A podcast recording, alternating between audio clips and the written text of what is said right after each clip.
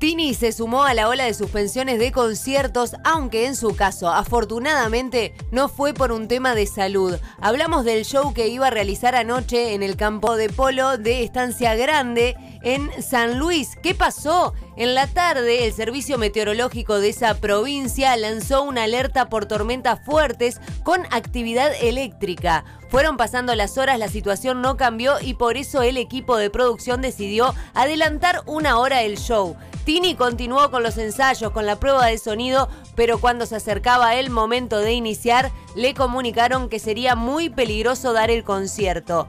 Gente de San Luis, literalmente estamos listos para salir a dar el show, pero nos vinieron a comunicar que hay mucha actividad eléctrica, muchos rayos, lo que indica que le puede pasar algo a las personas del público. Por seguridad de todos ustedes, vamos a pasar el show para mañana a las 20 horas. Así lo contó ella misma en sus redes sociales.